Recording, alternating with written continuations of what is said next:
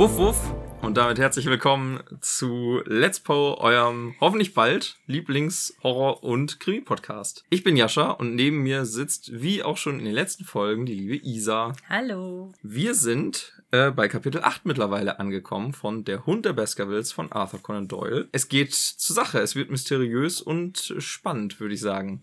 Zumindest ließ die, das letzte Kapitel das Ende das ja vermuten. Jetzt geht es tatsächlich ein bisschen zur Sache. Und zwar berichtet Watson jetzt in Kapitel 8 äh, via quasi eines Briefes an Sherlock Holmes. Genau. Da müssen wir mal ein bisschen über die Metaebene reden. Ich wollte vor allen Dingen darüber reden, ob sich Watson oder beziehungsweise Sir Arthur Conan Doyle da ein bisschen der Rhetorik von Bram Stoker bedient hat. Yes, genau. Genau das meine ich nämlich mit der Metaebene. Hm. Das war früher im Deutschunterricht, war das nicht meine Stärke. so Erzähltechnik und alles. Aber ich habe extra nochmal nachgeschaut, um sicher zu gehen, dass wir hier nicht irgendwie die Zeit durcheinander bringen. Ich hab's auch nachgeguckt. Du hast auch nachgeguckt? Okay. Wir haben rausgefunden, äh, Dracula von Bram Stoker ist ja ganz berühmt dafür, dass er eben in diesem Briefwechselformat verfasst ist. Also man, man hat da keinen, wie man so kennt, einen klassischen Erzähler, der eben von Anfang bis Ende das durcherzählt, sondern die ganze Handlung ist eben in Schriftstücken aufgebaut. Das sind dann Briefe, ich glaube sogar Tagebucheinträge oder sowas kommen darin vor. Ja, das genau, das sind vor allen Dingen die Tagebucheinträge und die Briefe an Mina. Genau. Die, die, beziehungsweise, nein, stimmt gar nicht. Es sind die Tagebucheinträge von Jonathan Harker Ich glaube, und die von- Briefe von Mina an Lucy und unter andere. Genau, und schreibt nicht sogar äh, Van Helsing selber auch irgendwie mal Tagebuch oder so? Ich, Ich glaube irgendwann auch, ja. Ja, ganz am Ende meine ich, da hast du recht. Genau, und ähm, Dracula von Bram Stoker kam eben 1897 raus. Mhm. Und das ist ziemlich genau vier Jahre vor Der Hund der Baskervilles. Genau, was 1902, glaube ich, rauskam, ne? Genau. Ah, ja. So, und da müsste es schon mit dem Teufel zugehen, wenn wir nicht diese vielen Anspielungen hätten. Ne? Wir erinnern uns, es war, glaube ich, die vorletzte Folge, die damit endete, dass äh, Watson allein, also mehr oder weniger allein in der Schlafkammer Ja. da ist und dieses äh, unheimliche Geräusch hört und jetzt auf einmal imitiert Doyle hier, ähm, ja, Bram Stoker und Dracula. Also das, das hat schon so ein eigenes Feeling, was man da jetzt bekommt. Da fühlt man sich ganz warm dran erinnert an Transsilvanien. Finde ich eine ganz, ganz interessante Sache, dass das hier auf einmal passiert. Und das, das ist halt so ein starker Einschnitt auf einmal in der Erzählweise, weil das vorher ja gar nicht passiert ist. Es ist irgendwie komplett neu. Macht schon Spaß, das zu lesen. Ja. Fand ich witzig. Ja, das stimmt. Ähm, allerdings hat das letzte Kapitel nicht darauf geendet, dass er alleine in einer Kammer war, sondern dass er auf dem Rückweg nach Baskerville Hall war, mit einer unbestimmten Befürchtung erfüllt. Genau, deswegen meine Genau. ich das vorletzte Kapitel. Ach so, gut, okay. Und Ähm. es gibt noch ein, ein fast eins zu eins Dracula-Zitat. Und zwar beschreibt Watson äh, das ganze Dark nur so, as if you have left every trace of modern England behind you. Ja, stimmt. Und ich habe es ja. jetzt bei Dracula nicht nachgelesen, aber ich glaube, dass, wie heißt er noch gleich, Jonathan Harker, Harker, ähm, das fast genau so beschreibt, wenn er mit der Kutsche in den Karpaten ankommt. genau da ja. unterwegs ist und er sagt wirklich, da ist hier die Zivilisation, wie man sie kennt, ist da einfach nicht mehr. Das ist wie eine Reise durch die Zeit für Ja, ihn. genau, das stimmt. Ja, Watson erklärt dann halt auch ganz am Anfang, dass er jetzt die äh, folgenden Geschehnisse nur noch anhand seiner Briefe an Sherlock Holmes niederlegen, also niederschreiben wird und sich daran orientieren wird, weil sein Gedächtnis quasi nicht äh, so detailliert wäre wie diese Briefe, die das wiedergeben. Genau. Und er sagt aber, ein Blatt fehlt. Das heißt, uns fehlt ein Brief, der noch irgendwelche Details offenbaren würde. Vielleicht der letzte? Man weiß es nicht so genau. Ja, ist auch ganz Ja. spannend. Er beginnt dann auf jeden Fall den Brief am 13. Oktober, haha, einen Tag nach meinem Geburtstag. Zufälle? Ich glaube Zufälle? nicht. Ich denke nicht. genau. Und Watson berichtet, dass er, also berichtet erstmal von den steinzeitlichen Behausungen und Gräbern, die sich ja über das ganze Moor verteilen, und zeichnet dann ein sehr stereotypisches Bild von einem Urzeitmenschen. Und zwar fellbehangen äh, mit ähm, Steinpfeil und Bogen. Und er fragt dann sich selber, wie denn diese, die Leute, also die Urzeitmenschen, früher in dieser unfruchtbaren Land eigentlich leben konnten. Und er möchte sich aber ganz gerne einreden, dass sie nicht so kriegerisch waren, sondern dass sie bestimmt friedlich nebeneinander gelebt haben und irgendwie von dem gelebt haben, was sie eben da so finden. Ich hatte so ein bisschen das Gefühl, dass er die, ähm, die Menschen, die da früher mal gewohnt haben, auch ein bisschen runter macht damit. Weil ähm, oh man, ich hab's, ich kann es leider immer noch nicht zitieren, aber ich glaube, er sagt in der, in der Version, die ich gelesen habe, dass diese Leute mit Sicherheit kein kriegerisches Volk waren, Mhm. weil die mit den Leftovers quasi mit den Überresten klargekommen sind. So nach dem Motto, wenn sie stark wären, dann hätten sie sich nicht in das Moor zurückdrängen lassen.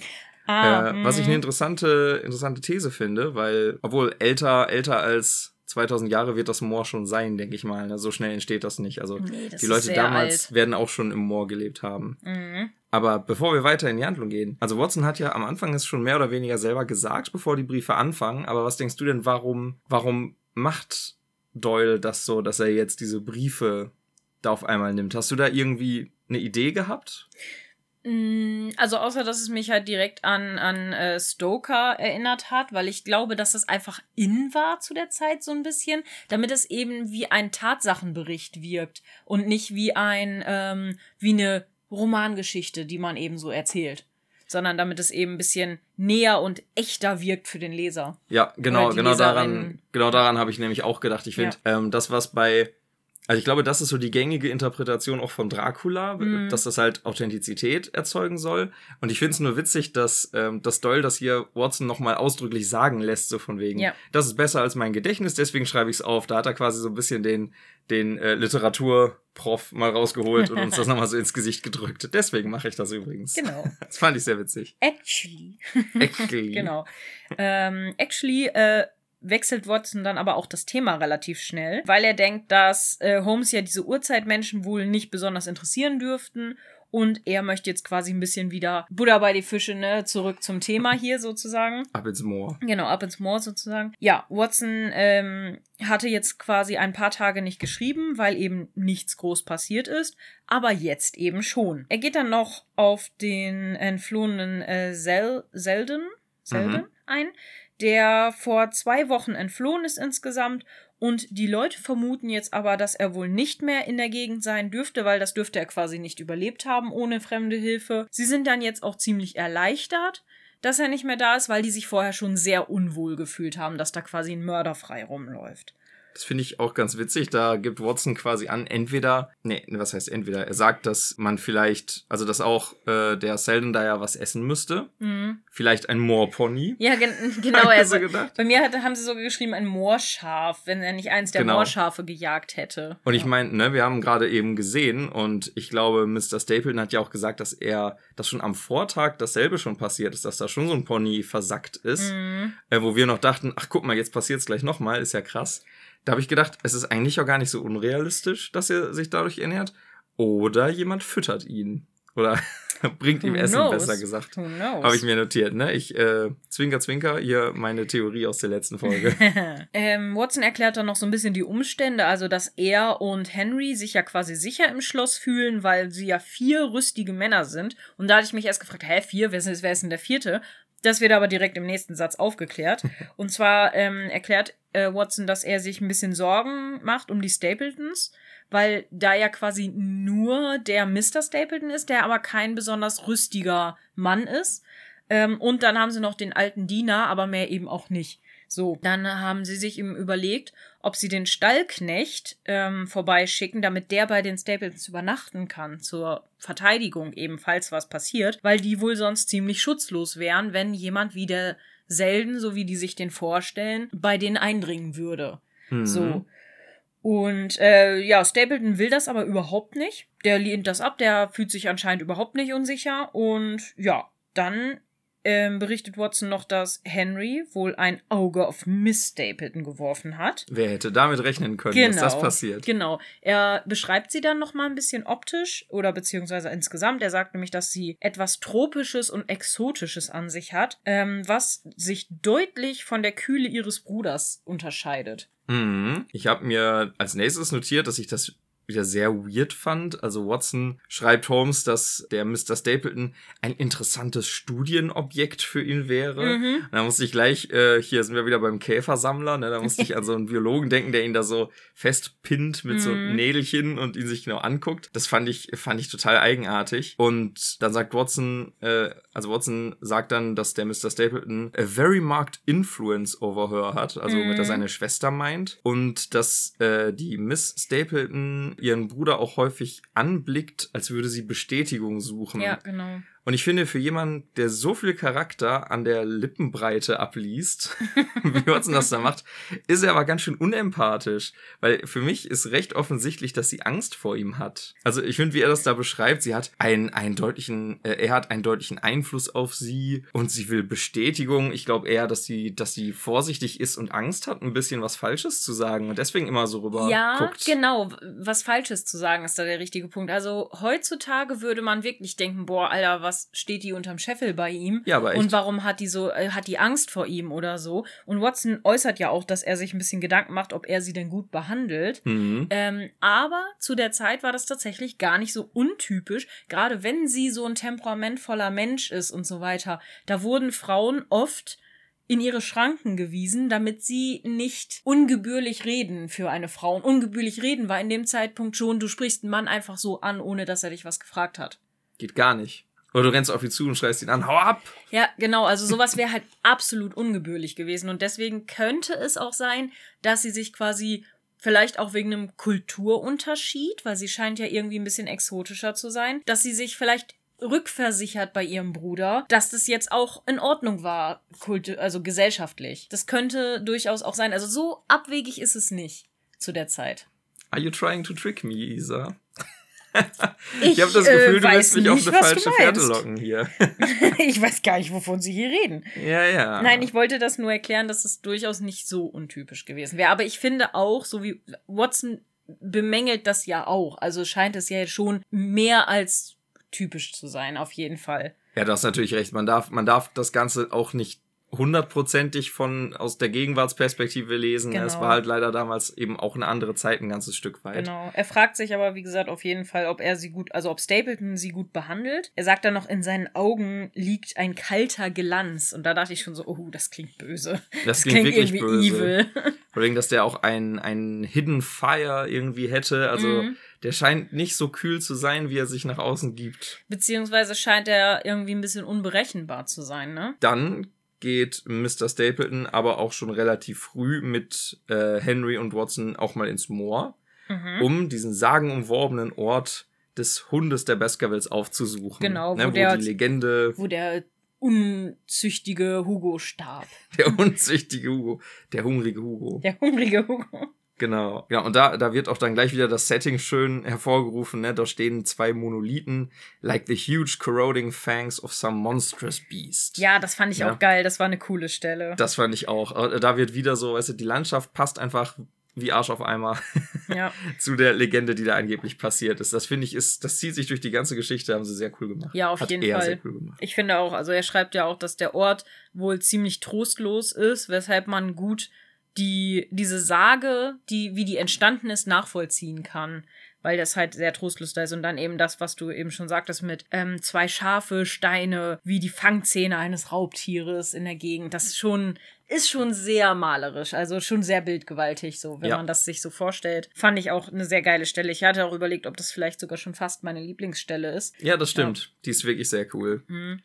Dann ähm, befragt Henry Mr. Stapleton auch zur Möglichkeit des Übernatürlichen, was er denn davon hält. Und Mr. Stapleton sagt aber anscheinend nicht so viel, wie er sagen könnte. Er scheint was Mhm. zurückzuhalten. Ja. Und Watson deutet das mal wieder auf eine Art, wo man ein bisschen Kopfschütteln kann, nämlich um Henry nicht aufzuwühlen und Ja. seine Gefühle nicht zu, zu sehr zu, äh, zu reizen. Genau. Und da habe ich mir fett dran geschrieben, als ob. As if. Ja, wirklich, als ob Gefühle my ass. das. Genau.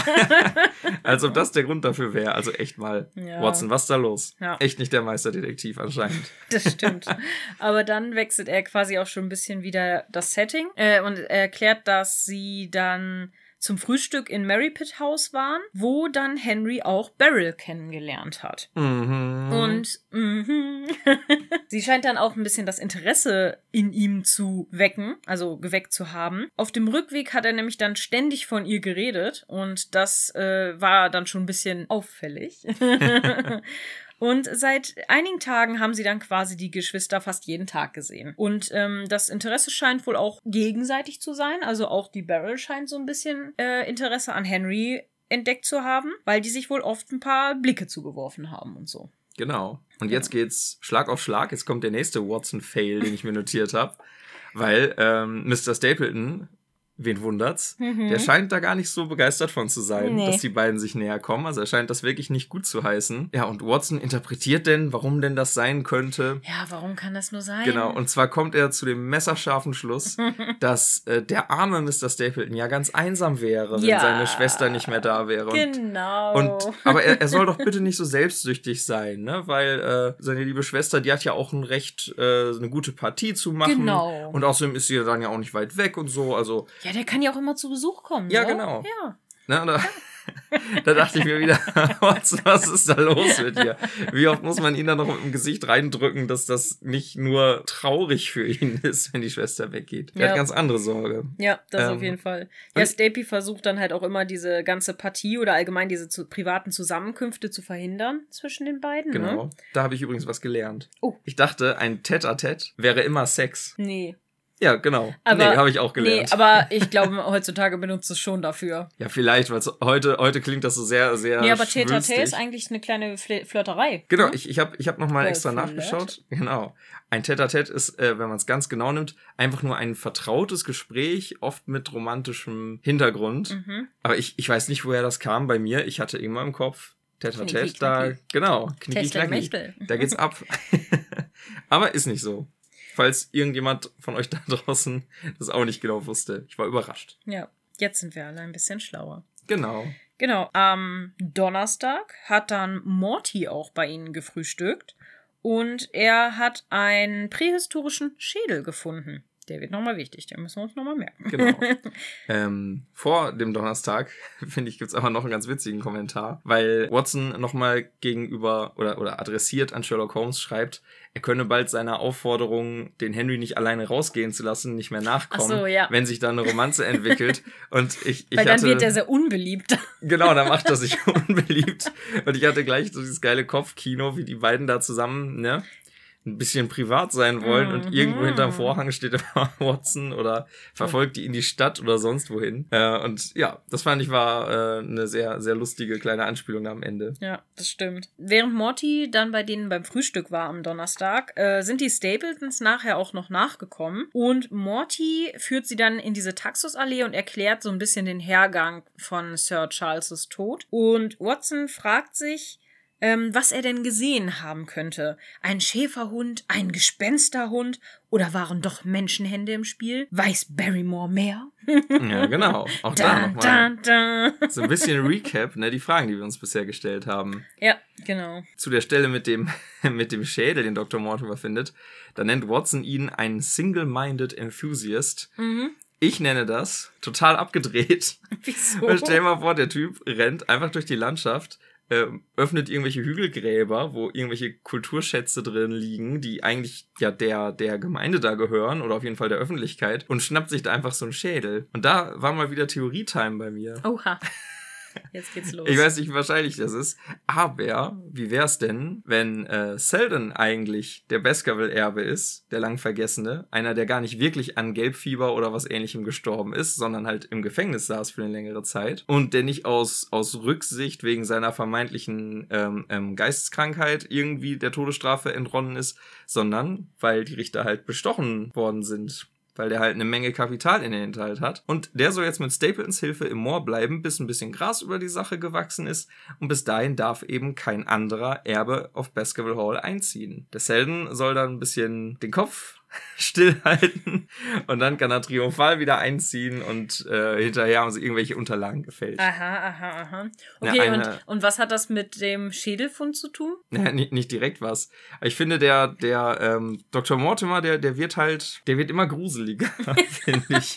Ja, mit Zellen direkt hat das, hat das nicht unbedingt was zu tun. Aber wer weiß, wenn die so zusammen das, das Triumvirat äh, um den Hund der Baskervilles bilden, weißt Okay. du, der Stapleton kennt sich im Moor gut aus, der kann, äh, der kann Selden versorgen mit Lebensmitteln. Und der Dr. Mortimer ist halt der Komplize, der den ganzen Tathergang ja beobachtet hat und dessen einzige Aussage wir quasi haben. Mhm, mhm. Na gut, wenn wir jetzt bei Petmaus wären, würde ich sagen, Hashtag merken wir uns das für später. Aber ähm, ja. Ich habe ja gesagt, eine wilde These pro Folge. Okay. haben wir alles klar. damit abgefrühstückt. Ja. Irgendwie muss ich dann so rein, rein zufallsmäßig richtig liegen. Ich erzähle einfach irgendeinen Quatsch. Ja. Watson wechselt dann wieder abrupt so ein bisschen das Thema und erklärt, dass er, ähm, dass sie ja noch Mr. Frankland von Lester Hall oder Lefter Hall, wir wissen es ja immer noch nicht genau, äh, kennengelernt haben. Und er ist äh, alt und cholerisch und hat eine Vorliebe für Rechtsstreitigkeiten. Außer seiner Prozesssucht scheint er aber recht freundlich zu sein.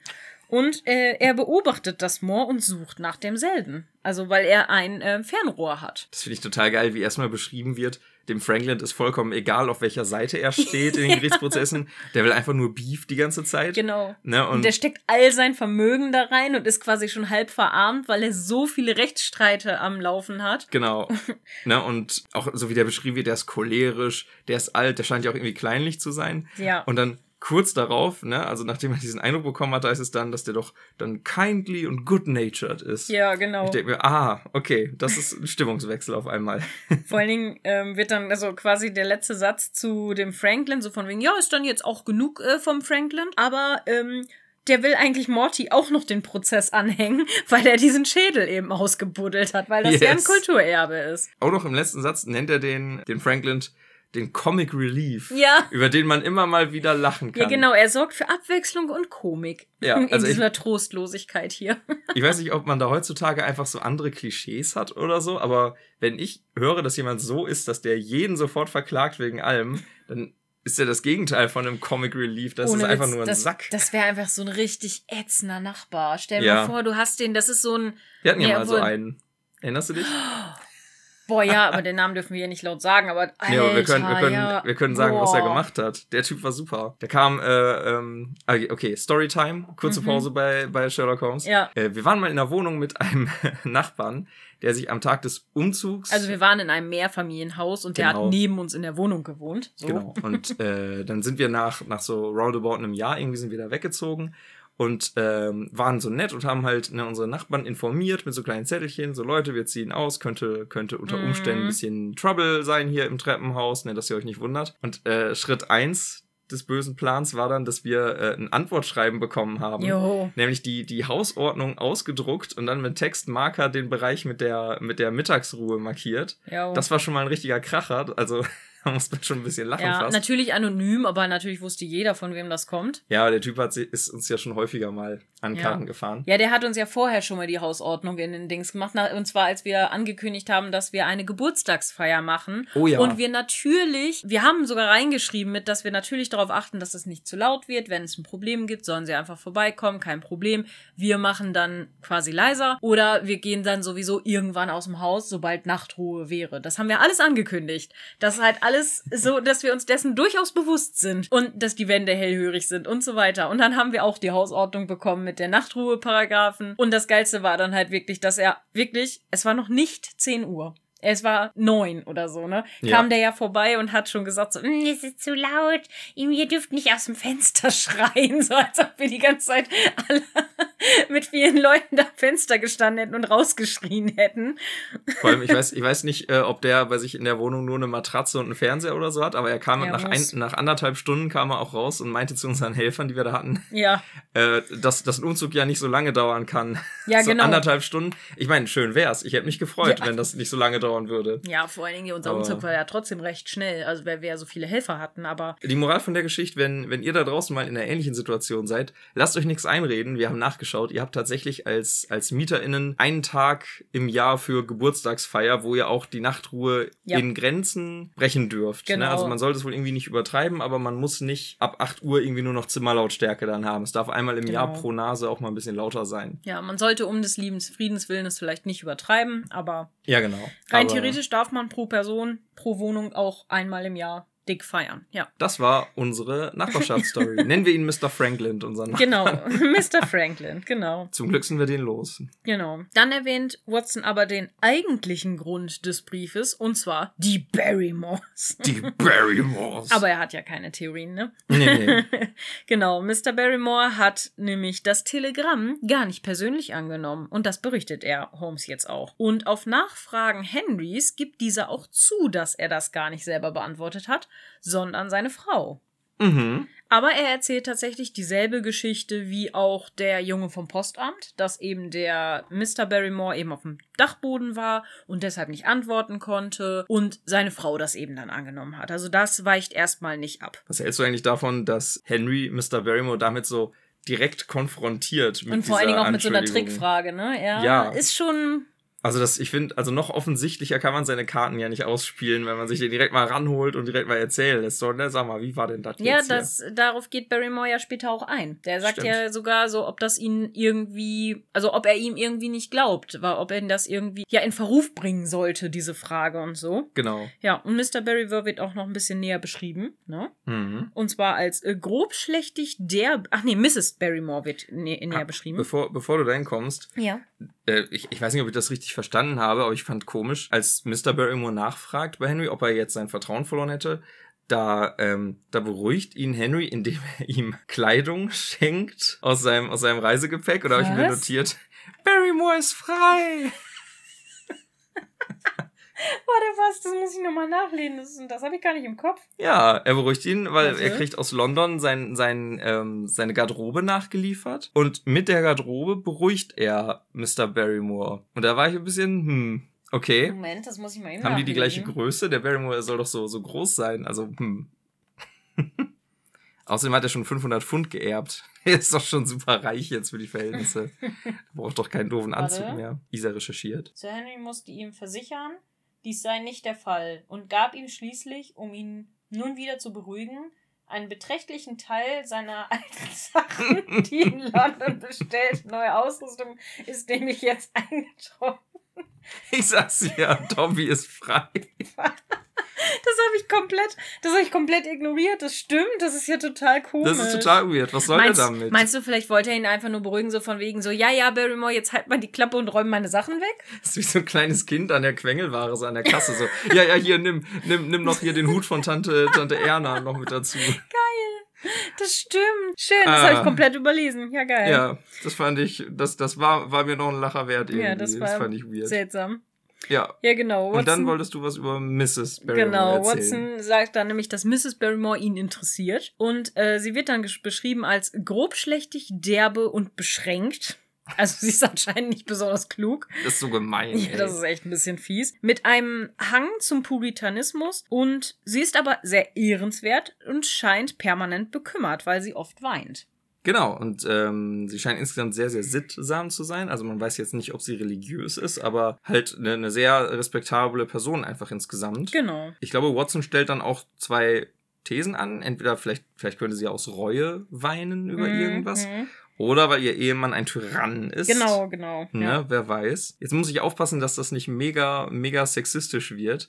Aber wenn man sich jetzt mal so, so stereotypisch so Erzählmuster anguckt, dann ist das doch komisch, dass der, der Mr. Barrymore so ein wahnsinnig gut aussehender Typ ist. Mhm. Und seine Frau wird halt als das Gegenteil beschrieben. Also ich will jetzt nicht damit sagen, dass das, dass die nicht zusammen sein könnten. Ja, Aber der hat, er hat selber nicht die Anstalten gemacht, dass er jetzt so super religiös oder zumindest hier so, so sittsam wäre. Der ist halt bisher einfach nur so als Butler aufgetreten. Also der ist wahrscheinlich einfach so gesittet. Und ähm, diese, diesen Match finde ich, finde ich irgendwie spannend. Also ich frage mich, wie, was die Origin-Story von den beiden ist. ich weiß, also ich hatte früher, als ich ähm, das erste Mal so Sherlock Holmes Sachen gelesen habe, ich weiß, dass es nicht, zumindest nicht so intendiert war, aber ich hatte immer richtig oft das Gefühl, dass Watson nicht hetero ist. Weil Watson super oft einfach Männer als richtig toll und richtig schön beschreibt und so weiter und so fort. Mhm. Und Frauen oft, manche Frauen bezeichnet er auch als wunderschön und richtig toll und richtig, vor allen Dingen immer sehr sittsam und dies und jenes.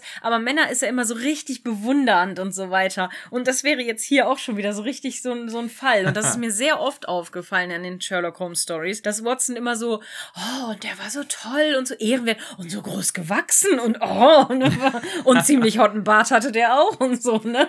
So ungefähr. Und die Frauen sind immer so, ja, die war sehr nett. Ja, und auch sehr, sehr tugendhaft. Ja, ja, mhm, sehr, sehr schön. Ja, ja, Frau, Frau. Außer die Miss Stapleton. ja, außerdem. Die hat er ja ausführlich geschrieben. Ja, Nee, aber, aber da, du hast- auch da hat er recht. mehr geschrieben, sie, äh, sie, sie scheint eine sehr schöne Frau zu sein, die hier nicht so hinpasst, ein bisschen exotisch und dies und jenes. Und Henry scheint ja auch Interesse an ihr zu haben. Ja. Punkt. So. Ich glaube, der Gedanke ist ja auch nicht neu irgendwie, dass Watson und Holmes mehr als nur Freunde sein sollen. Ich habe ich hab irgendwann mal hier so ein, wie nennt man das? Hier so, so, so ein Kommentar von Filmemachern zu ihrem eigenen Film. Mhm. Wie heißt das nochmal? Mhm, Director's Cut? Directors. Ja, so, ein- genau, also nicht richtig ein Director's Cut, aber so ein Kommentar gesehen Mhm. zu einem der neueren Sherlock Holmes Filme hier mit äh, Robert Downey Jr. Mhm. und Jude Law, glaube ich, die Ja. beiden sind das. Ja. Und äh, das, das war echt extrem traurig. Da haben die darüber erzählt, dass sie in dem Drehbuch Änderungen machen mussten, damit, damit die beiden nicht zu sehr schwul wirken. Ach, bitte. Da habe ich mir gedacht, Leute, ne, und äh, ging natürlich um das US-Publikum, weil Ja, natürlich. lass, ne, siehe mal Disney oder so, lass nur mal den Gedanken irgendwie reinkommen. Oh Mann. Wie war ja. das, dieser eine Toy Story-Film, Toy Story 3 oder so, wo das eine lesbische Paar nur Händchen haltend durch den Park gegangen ist, äh, durch diesen Freizeitpark, wo, wo schon der Riesenaufschrei war, ne? Das war, das war glaube ich, Oh, bei ähm, hier, findet, findet Dory war das. oder Nee, war, findet Dory? Ja, da waren irgendwo ah, im. Hintergrund. Ja. Im Hintergrund waren nur zwei Frauen und ein Kinderwagen zu sehen. Und Ja. das hat schon ausgereicht, dass da irgendwelche äh, hardcore-christlichen Gruppen in, in Amerika total am Rad gedreht Oh, haben. Also America, das ey. ist sowas Ja. von traurig Ja. eigentlich. Aber zurück Vor zu schöneren gerade in, in modernen Filmen wäre es doch eigentlich cool gewesen, wenn sie vielleicht auch mal die Story ein bisschen abgeändert hätten. Also, Tja. weil ich finde zum Beispiel, ähm, so, so alte Sachen kann man ja auch gerne mal modern und in einen, äh, sag ich mal, neueren Kontext auch mal bringen. Warum denn nicht? Weil ich fand es zum Beispiel auch die Idee cool bei Elementary. Ähm, das ist ja auch quasi Sherlock Holmes nur in modern, ähm, dass Watson da zum Beispiel eine Frau ist. Mhm. Fand ich auch ziemlich cool. Also fand ich eine coole Idee. Hier Lucy Lou spielt da Watson. Richtig Ach cool. so. Also mega cool. Also fand ich auch ziemlich interessant. Also die Story, ja gut, man kann sich drüber streiten, wie sehr das noch an Sherlock Holmes dran ist. Aber an sich war es eine coole Idee. Fand ich Also zum es Beispiel. Ist, es ist halt eine Verfilmung. Ne? Ja. Es ist ein eigenes Werk, was da eine Vorlage sich nimmt. Genau. Und warum Ach. nicht die beiden äh, homosexuell machen? Ist doch nicht schlimm. Ja. Ich. Also ich weiß nicht, ich hätte es cool gefunden, bestimmt. Ich finde sowas immer irgendwie deprimierend, je länger man drüber nachdenkt, dass da solche komischen Gedanken sind. Aber Ja. Aber auf jeden Fall fand ich das hätte jetzt auch wieder gepasst. Aber ich stimmt. weiß, dass, also ich bin mir ziemlich sicher, dass Sir Arthur Conan Doyle das mit Sicherheit nicht intendiert hat. Apropos Watson möglicherweise schwul. Jetzt kommen wir in Oh. eine nächtliche Szene, in der Watson, der alte Schürzenjäger, nachts äh, Menschen im Pyjama hinterher schleicht. Aha. Der Frechdachs. Denn ähm, das wird äh, der von, von Watson angekündigte spannende Teil des Briefs, oder der Mhm. spannendste Teil. Denn in der letzten Nacht ist Watson von verstohlenen Schritten geweckt worden. Mhm. Er hat dann nach draußen geblickt, ganz verstohlen, und hat dort einen langen Schatten gesehen, barfuß, nur in Hemd und Hose und sehr groß. Mhm. Da hat er natürlich sofort kombiniert, das ist Mr. Barrymore, der Muss, irgendein Secret Business hier verfolgt. Genau. Äh, Watson folgt dann Schleichi Moore, der einen Raum betritt, was sehr verwunderlich ist, weil nämlich eigentlich die ungenutzten Räume gar nicht mö äh, möbliert sind Genau. und gar nicht so richtig einen Zweck haben. Stellt er sich natürlich die Frage, was geht da ab? Wieso geht der Mhm. da hin? Und als Watson sich dann dem Raum nähert und auch da wieder reinspäht, dann sieht er Mr. Barrymore am Fenster hocken. Ja. Der anscheinend sehr konzentriert etwas erwartet. Also der guckt sehr angespannt aus dem Fenster Ja, er aufs Moor, genau. auf das Moor hinaus, Ja. genau. Bis er dann irgendwann, ohne erstmal ersichtlichen Grund, tief seufzt Mhm. und das Licht ausmacht. Genau. Also er hat halt erst die Kerze halt sehr zielgerichtet auf das Fenster oder ans Fenster gestellt.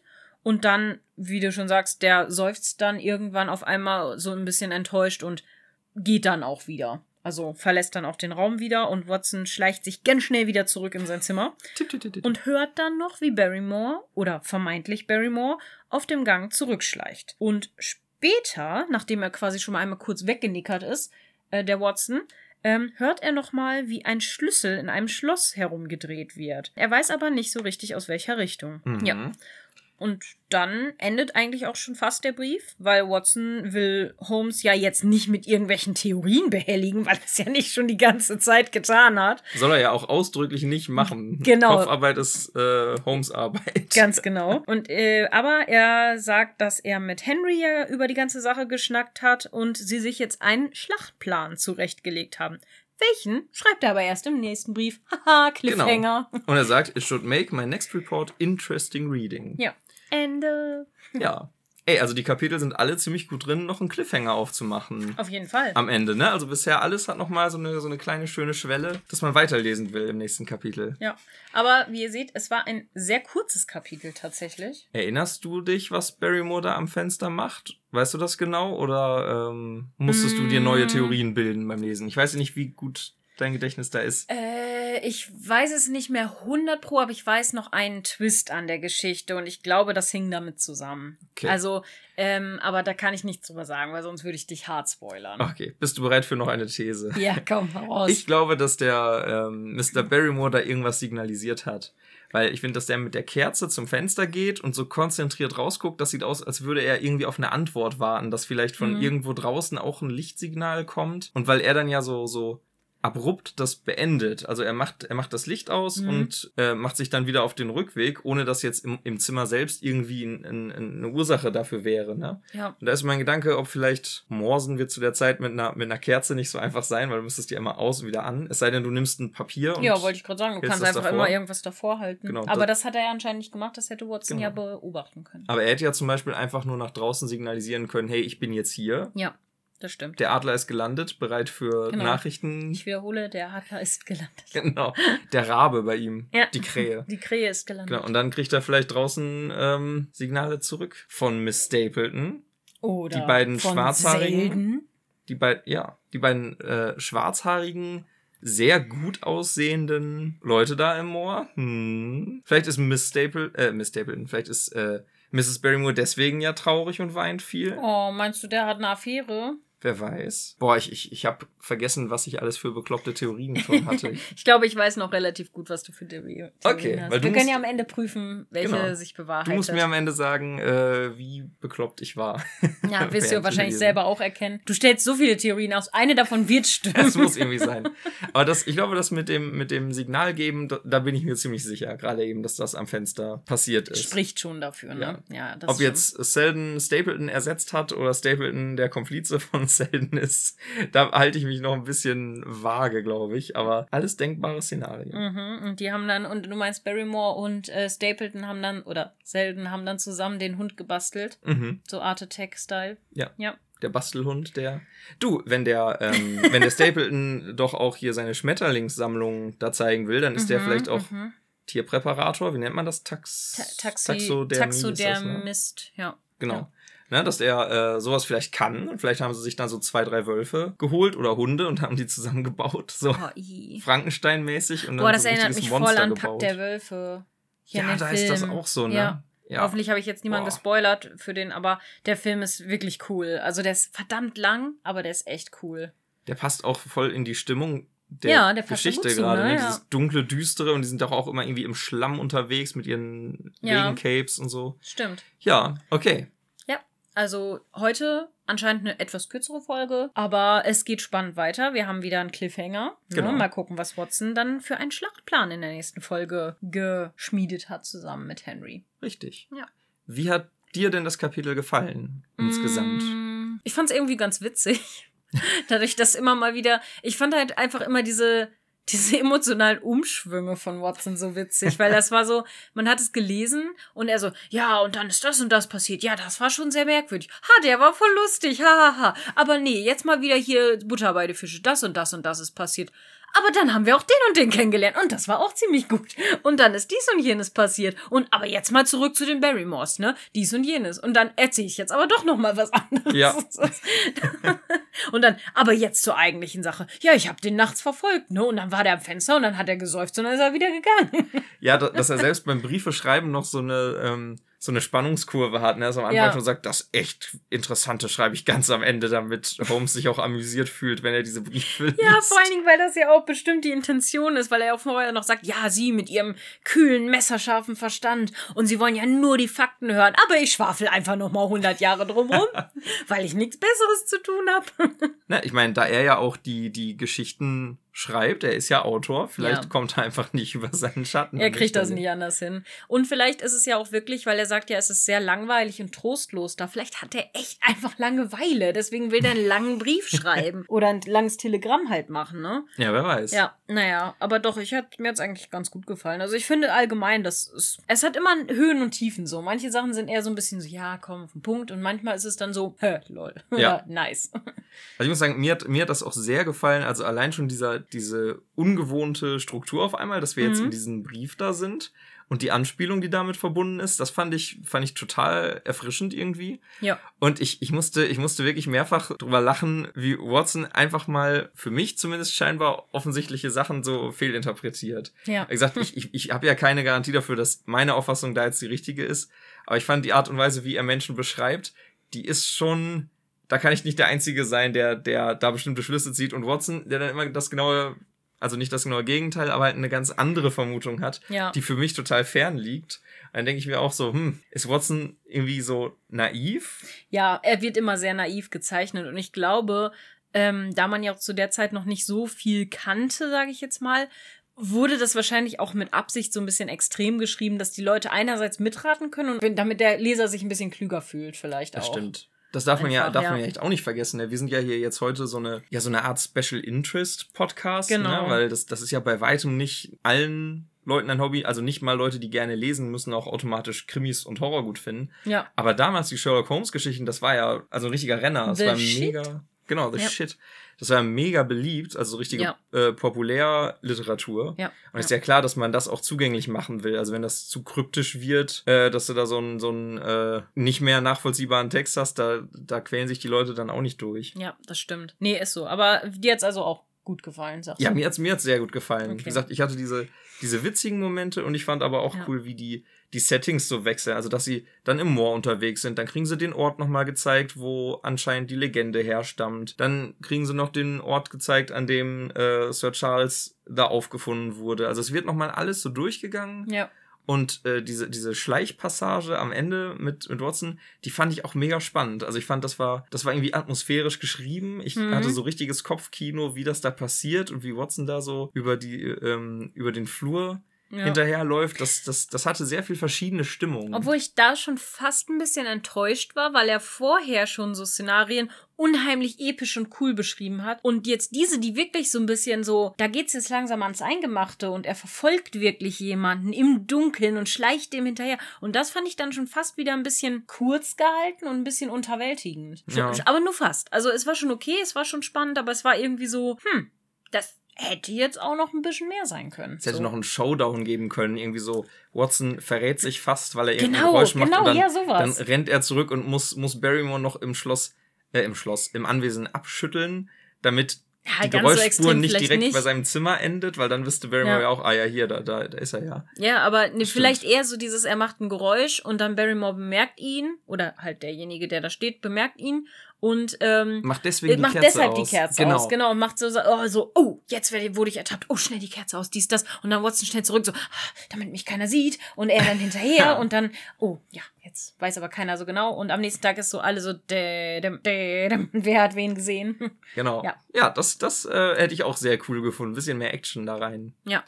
Hast du eine Lieblingsstelle? Mm, Ja, ich glaube tatsächlich die Stelle mit dem, wo diese Monolithen nochmal beschrieben werden. Mit Ja. dem, ähm, dass sie da rausragen wie die Fangzähne eines Raubtiers und so. Das, äh, das fand ich schon cool, fand ich atmosphärisch. Ja, Ja. das fand ich auch Mochte sehr ich. geil. Ich, Ja. glaube, meine, meine Lieblingsstelle, also ich glaube, das wäre auch mein Kandidat gewesen, aber weil du die jetzt schon hast, dann ist es wirklich die, ähm, die Art und Weise, wie Watson den Mr. Stapleton da interpretiert, so von wegen erstens. Okay. Nicht den Franklin? Nee, den, Franklin? den, nee, Mr. Stapleton. Okay. Dass er zuerst so sagt, so, ja, ähm, der Mr. Stapleton, der, der hat, der ist ja ganz eng mit seiner Schwester und so.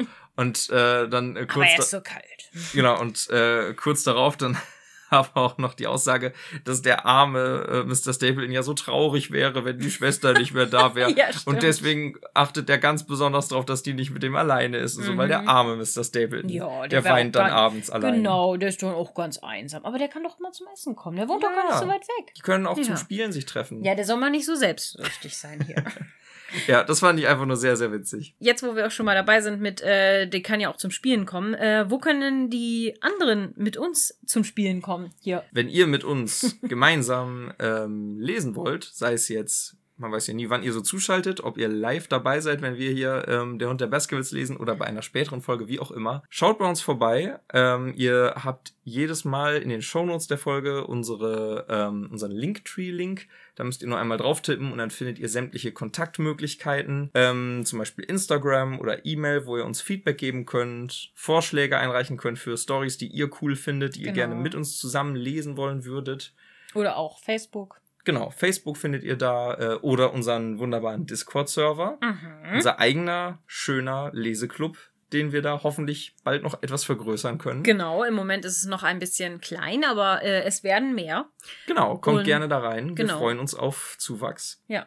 Wo wir gerade kurz bei Facebook waren, äh, möchte ich gerade ein, ein kleines äh, Dankeschön ausrichten an oh ja. äh, Susanne, die nämlich uns erwähnt hat bei einer Umfrage bei Audible, die äh, gefragt haben, was denn so am Wochenende gehört wird. Und da hat sie unter anderem erwähnt, dass sie uns, also Let's Po, und äh, auch Petmos Podcast, meinen anderen Podcast, äh, eben am Wochenende immer gerne hört. Und das fanden wir sehr, sehr süß. Dankeschön ja. an Susanne ja, Stelle. ganz, ganz, ganz lieben Dank. Da habe ich mich auch sehr gefreut. Ich finde, das äh, sowas hilft uns immer ungemein. Ich bin selber auch so ein Typ, der so ähm, Empfehlungen von Freunden, Bekannten äh, annimmt. Ja. Wie viele Podcasts ich jetzt mittlerweile so in meiner Liste habe, die ich höre. Ja. Äh, weil irgendwer mal gesagt hat, hör den mal an, der ist bestimmt cool. Oder ich habe ja auch total viele Empfehlungen tatsächlich immer von Nadine und Stefan von Auf ein Butterbier. Ähm, oh ja. Ähm, die ja auch die so, mit auch super aus. vielen schon zusammengearbeitet haben, unter anderem ja auch mit Boys and the City und so.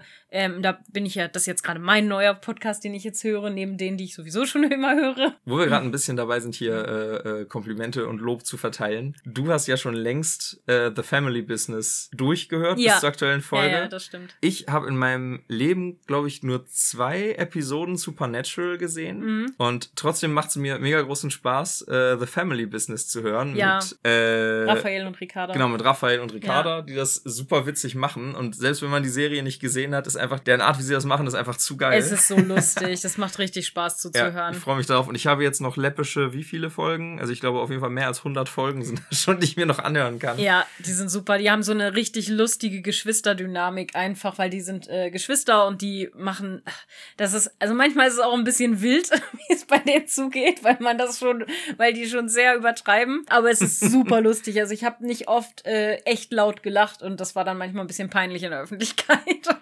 Ich erinnere mich, ich habe gerade die Folge mit dem Insektenquiz oh, ja. gehört. Hm. Ja, ja Insekten, war, ne? Die ja, Folge, ja. Das war einfach mein, mein absolutes Highlight bisher. Ja.